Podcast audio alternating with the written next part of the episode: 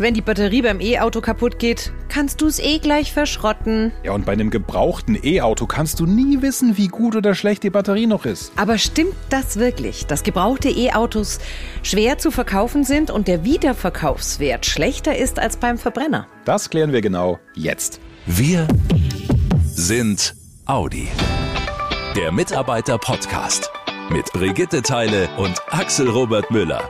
Hallo, ihr Lieben. Schön, dass ihr wieder mit dabei seid. Heute geht es in unserer kleinen Podcast-Serie Einfach elektrisch, die wir euch immer zum Monatswechsel präsentieren, um ein heiß diskutiertes Thema bei der Elektromobilität. Und zwar um den Wiederverkaufswert von gebrauchten E-Autos. Bei den Verbrennern sehen wir gerade im Moment eine hohe Nachfrage bei Gebrauchten. Mhm. Entsprechend hochpreisig lassen sich die Jahreswagen oder Leasingrückläufer auch aktuell verkaufen. Aber was ist ein ein, zwei oder drei Jahre altes E-Auto denn noch wert? Hm. Das klären wir heute mit Wolfram Weber. Er ist zuständig für die After Sales Strategy bei Audi. Wie immer in diesem Format geht's kurz, knackig und zackig zur Sache. Drei Fragen, drei Antworten und dann räumen wir noch mit einem weit verbreiteten Mythos auf. Wir haben uns im Vorfeld aufs Du geeinigt, Wolfram. Ich weiß, der Vergleich hinkt ein wenig, aber ich sag mal, was beim Verbrenner der Motor ist, beim E-Auto die Batterie. Wie hoch ist denn ganz allgemein der Wert der Batterie, wenn wir den Gesamtwert des Autos betrachten? Die Batterie repräsentiert ähm, circa ein Drittel des Gesamtwerts des Fahrzeugs. Mhm. Und erschweren kommt hinzu, ich kann in die Batterie nicht reinschauen. Das heißt, ähm, ein Gebrauchtwagenkäufer kann nicht einfach durch eine Probefahrt ähm, ermitteln, wie ist der Zustand der Batterie. Zudem, die Elektromobilität ist neu für viele Gebrauchtwagenkäufer. Es ist ähm, Unsicherheit da in Bezug auf die Technologie. Deshalb gehen wir davon aus, dass die Batterie eine große Rolle spielt bei der Gebrauchtwagenpreisermittlung. Ähm, ja, nur das macht es ja für alle schwierig. Also ich, ich kenne das jetzt nur vom Akku des Handys. Mal hat man einen Handy-Akku, der hält zwei Jahre ist, ist topfit, wie beim Neukauf. Und dann hat man mal ein Handy, da ist die Akkuleistung nach zwei Jahren schon naja, wenig mehr als schlecht. Warum sollte das bei einem Elektroauto anders sein? Und kann man denn den Batteriezustand irgendwie neutral messen?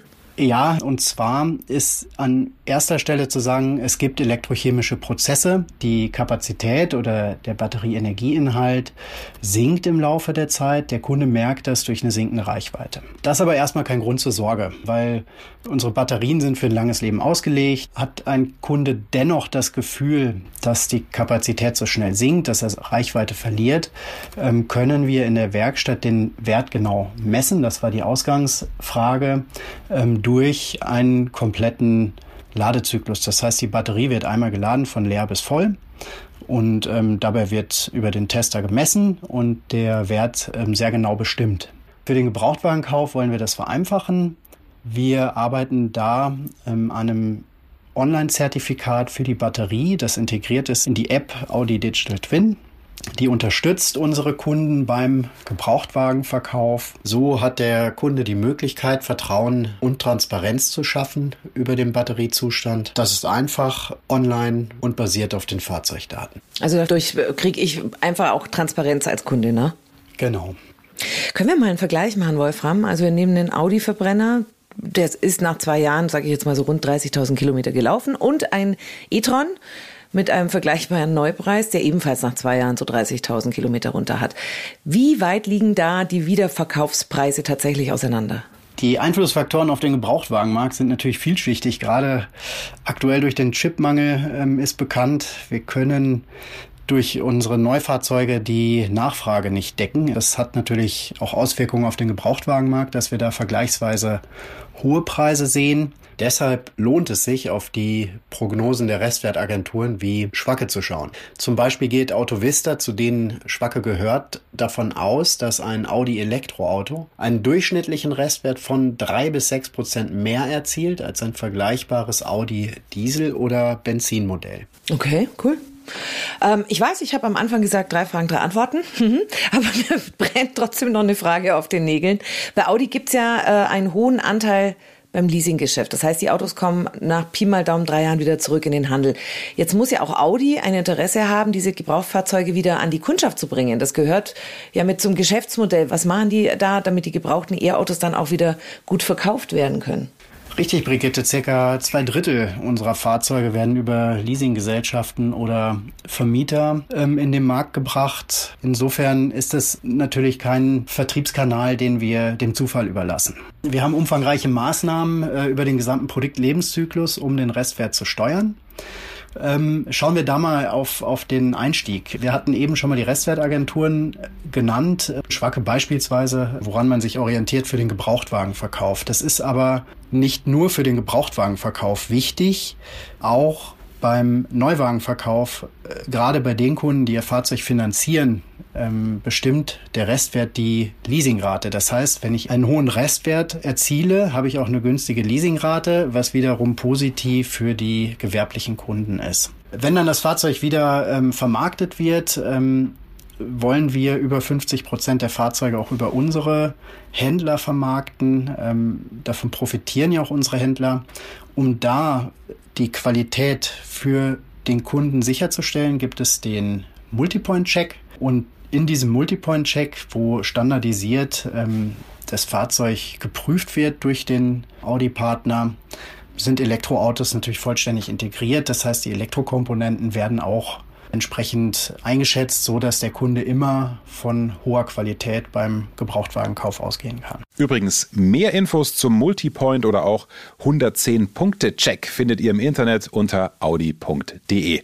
Also, halten wir fest. Der Zustand der Batterie ist beim Verkauf von gebrauchten E-Autos ein ganz wichtiger Punkt. Und weil die Batterie eben so eine wichtige Rolle spielt, kommen wir jetzt, ich will schon fast sagen, zum Highlight in dieser Podcast-Serie.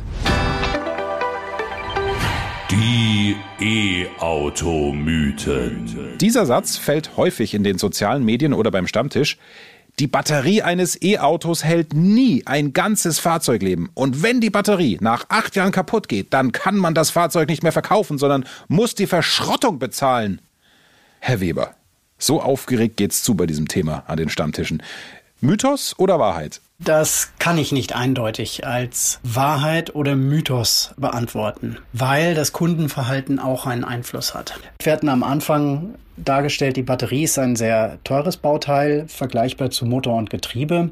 Aber es gibt einfache Grundregeln für den Kunden, wie die Batterie lange erhalten wird. Wir kennen das von Verbrennern. Das sind ähm, einfache Regeln wie im Winter, wenn es kalt ist, nicht sofort mit Vollgas losfahren. Ähm, beim Elektroauto und der Batterie ist es bei Nutzung und vor allen Dingen beim Laden das Thema Laden über 80 Prozent. Die Batterien mögen es nicht, ähm, lange Zeit ähm, mit voller Batterie zu stehen. Das heißt, wir empfehlen im täglichen Gebrauch das Laden nur bis 80 Prozent. Ähm, wenn man da mal lange Strecken fahren will, kann man natürlich auch vollladen, aber dann besser den Ladetimer nutzen, sodass das Auto erst kurz vor Abfahrt vollgeladen ist. Zudem belastet tägliches Schnellladen die Batterie. Es sind einfache Regeln, wo jeder etwas dafür tun kann, lange Freude an seinem Fahrzeug zu haben und auch den Rest Preiswert zu erhalten. Das ist und bleibt also die Gemeinsamkeit von Verbrenner und E-Auto.